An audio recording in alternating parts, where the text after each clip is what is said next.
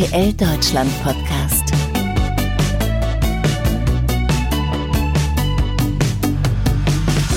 Was passiert, wenn die eigenen Kinder für Mama oder Papa einen neuen Partner aussuchen? Und welche Momente entstehen, wenn sie dann auch noch live beim Flirten zuschauen dürfen?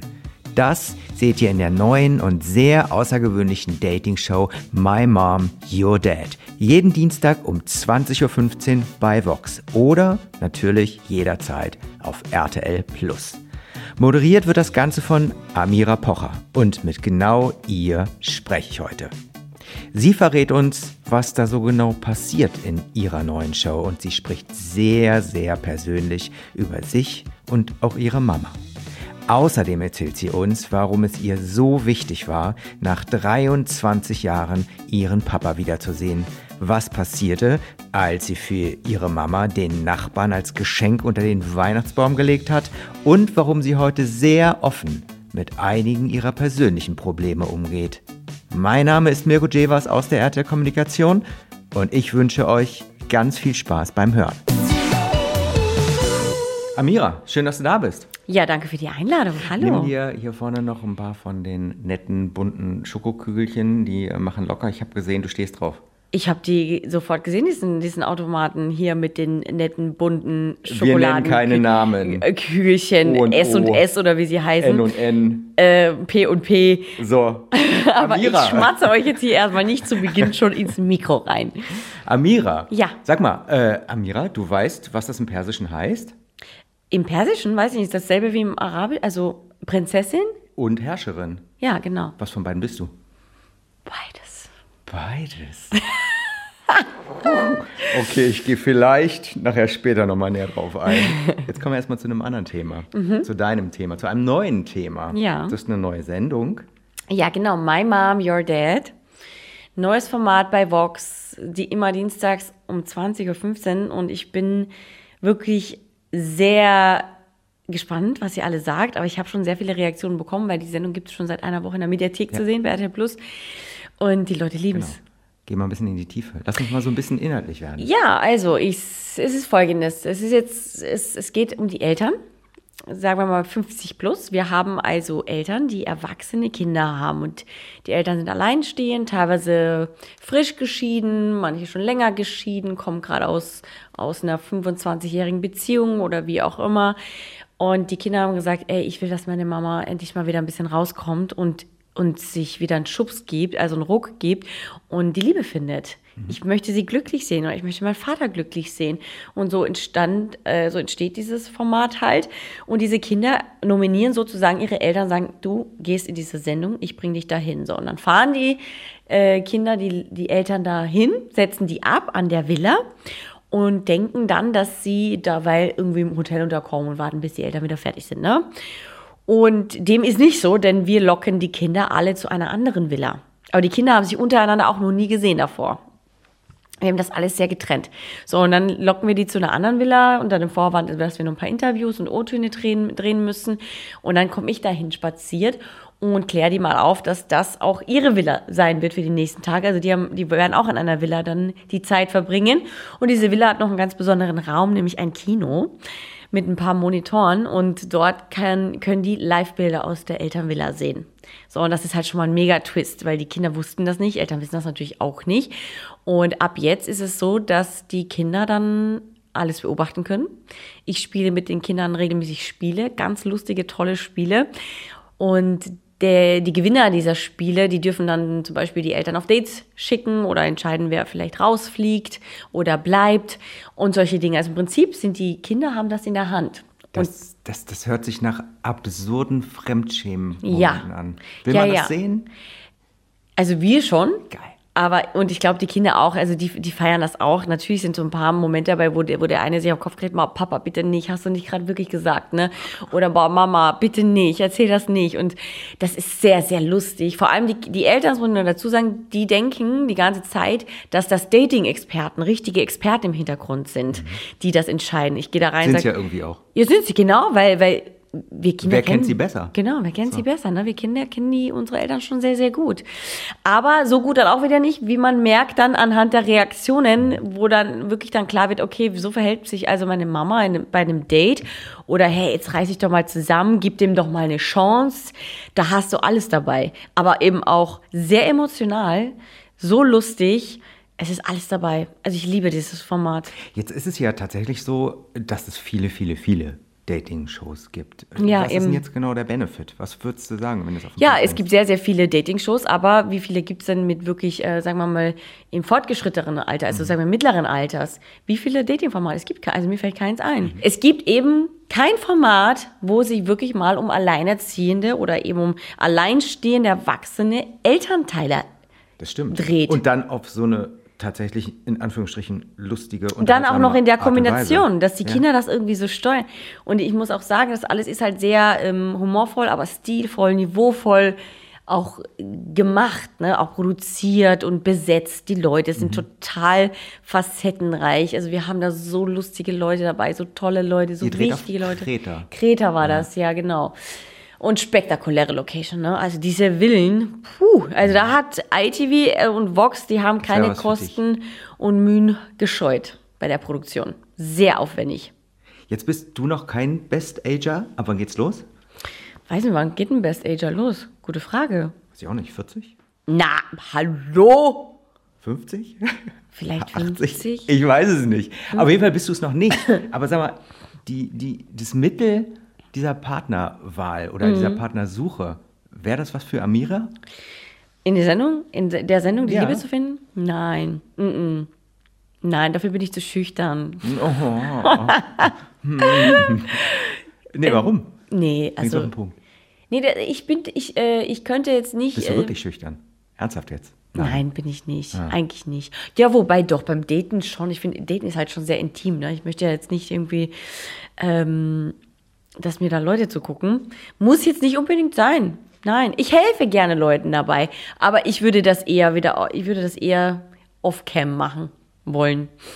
Aber jetzt denken wir tatsächlich mal ähm, andersrum in diese Richtung. Heißt also, du müsstest für deine Mama eben einen Partner suchen. Mhm. Wie, wie wird das, also wird sie das A zutrauen und was wäre das für ein Mann? Also meine Mama ist glücklich vergeben seit 20 Jahren, aber Das ist ja eine theoretische Frage. eine theoretische, okay. Ob ich sie verkuppeln würde? Ja, nicht ob, wie und mit Wie? wem. Was würdest du dir. Ich habe also, ich hab die als Kind versucht immer zu verkuppeln. Echt jetzt? Ja, die war ja wirklich alleinerziehend, ne? Und wir, wir haben unseren Nachbarn, die fand ihn toll, ne? Mit denen hatte sie so ein bisschen geflirtet Sie ab und ihn? zu. Meine Mama, die, ja, die waren, also das war der Sohn der Nachbarin, die waren im äh, gleichen Alter. Er war ein bisschen jünger. Mhm. Aber meine Mama ist auch, ein, äh, ist ja auch sehr jung geblieben. Und die haben, wir haben halt, mein Bruder und ich haben halt gemerkt, ah, da, da, da funkt's irgendwie, da, die flirten sich so an, aber anscheinend haben wir zu viel hineininterpretiert. Wir haben dann Weihnachten den äh, das so organisiert, dass der unter dem Weihnachtsbaum lag. Also nicht Heiligabend, aber der lag dann kurze Zeit Der kurz Typ? mal. Den Typ haben wir, den wollt, den haben wir unter dem. Weihnachtsbaum. Nicht eingepackt, aber der hat sich dann so spaßhalber unter dem Weihnachtsbaum. Es war unser Wunsch, wir Kinder. Wir wollten der Mama den Mann zu Weihnachten schenken. Schöne Idee. Ja, so würde ich das, siehst du, wie ich das mache. Und ne? wie lief der Abend so ab? Das lief nicht gut. Shit. Mm -mm, mm -mm. Es war sehr awkward.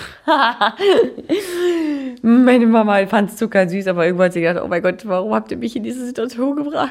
Also, du würdest es ihr heute nicht zutrauen, ihren Mann zu suchen? Doch, klar, klar, doch.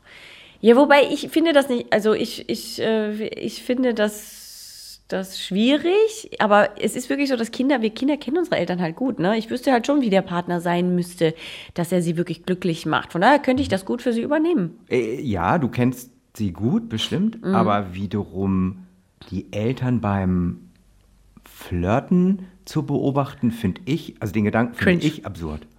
Cringe, wie die Jugend sagt. Cringe.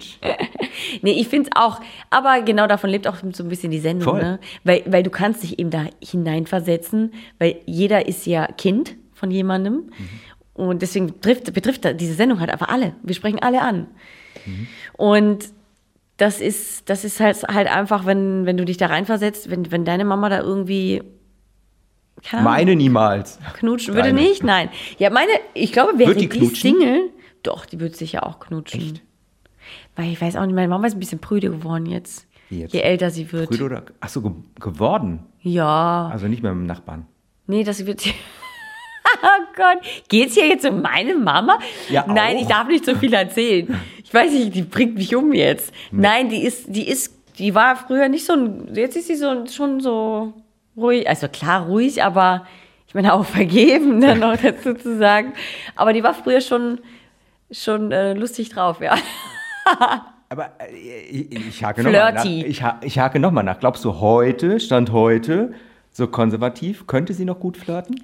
Ja, doch, glaube ich schon. Doch könnte sie. Meine Mama ist schon, die könnte gut flirten noch. Sag mal, ähm, du hast es gerade schon kurz angesprochen. Ähm, deine Mama ähm, war selbsterziehend. Mhm. Du hast deinen Papa 23 Jahre nicht gesehen. Mhm. Okay. Und dann irgendwann aber doch. Und dann doch, ja, mit 26 bin ich dann nach Ägypten geflogen. Und äh, das war halt schon krass, weil äh, auf einmal standen da irgendwie 25 Leute am Flughafen in Kairo. Das waren alles meine Verwandten. Oder noch mehr Leute, ich habe keine Ahnung, die haben Busse gemietet, um mich vom Flughafen abzuholen oder uns, Olli und mich. Und das war spektakulär. Also ich habe da, das war ein richtiges, kenn, kennst du die Sendung Vermisst? Klar, kennst du, ne? RTL Vermisst, da hätte man eine Sendung drehen können, sage ich dir. Die hat gute Quote gemacht. Das war sehr emotional. Opa, Oma, Papa, Geschwister, Tanten, Cousins, Cousinen. Ich, also ich habe da mehr Familie als in Österreich. Und der Kontakt heute? Ja, also ähm, leider ein bisschen abgebrochen wieder. Okay. gab es so ein paar Vorfälle, die mir nicht so gefallen haben, aber ähm, im Großen und Ganzen hat es mir sehr viel gebracht und geholfen, weil es hat mich geheilt. Es hat mich wirklich geheilt, klar, weil man hat ja, hat ja auch so ein bisschen äh, Papa-Komplexe und das, das, das ist ja automatisch, dass das entsteht, wenn man ohne Vater groß wird und nicht weiß, wie der aussieht, wie der, wie der redet, wie er ist und das einfach fehlt. Aber mit, diesen, mit diesem Treffen und diesen vier Tagen, in denen ich dort war, habe ich mich vollständig kennengelernt und meine Wurzeln auch und ich bin total angekommen. Also es hat mich echt geheilt. Das ist krass, was das macht. Das, das war einfach nur und ich habe und ich habe dir noch nicht mal eine Frage gestellt. Ich wollte ihn einfach nur sehen. Ich wollte keine Rechenschaft, ich wollte keine Erklärung, warum er sich nicht gemeldet hat, warum er gegangen ist, warum das. Ich wollte das alles gar nicht wissen, weil es für mich nicht mehr relevant war. Ich, für mich war es nur wichtig, in ein Gesicht zu gucken und mich wenigstens ein bisschen wiederzuerkennen, weil das ist mir bei meiner Mama lange nicht so gegangen. In der habe ich mich nicht so erkannt. Deswegen fehlt was. Also hattest du ein, also rückblickend in der Kindheit, in der Jugend immer auch irgendwie, ja, du wusstest nicht so richtig, wo, wo du herkommst, eine, eine Genau, Unruhe ja. in dir? Oder, oder wie, wie würdest du das erklären? Ja, eine, eine Unvollkommenheit. Es ist so eine, eine Disbalance. Ne? Also ich bin dann irgendwie so, so wie unvollständig habe ich mich gefühlt. Und für mich war das eine absolute Qual. Andere, meine, meine Freundinnen irgendwie, die von den Vätern abgeholt worden sind oder von Mama und Papa oder Vatertag. Ich, ich habe dann halt immer was für Mama gebastelt. Aber für mich war das sehr schlimm.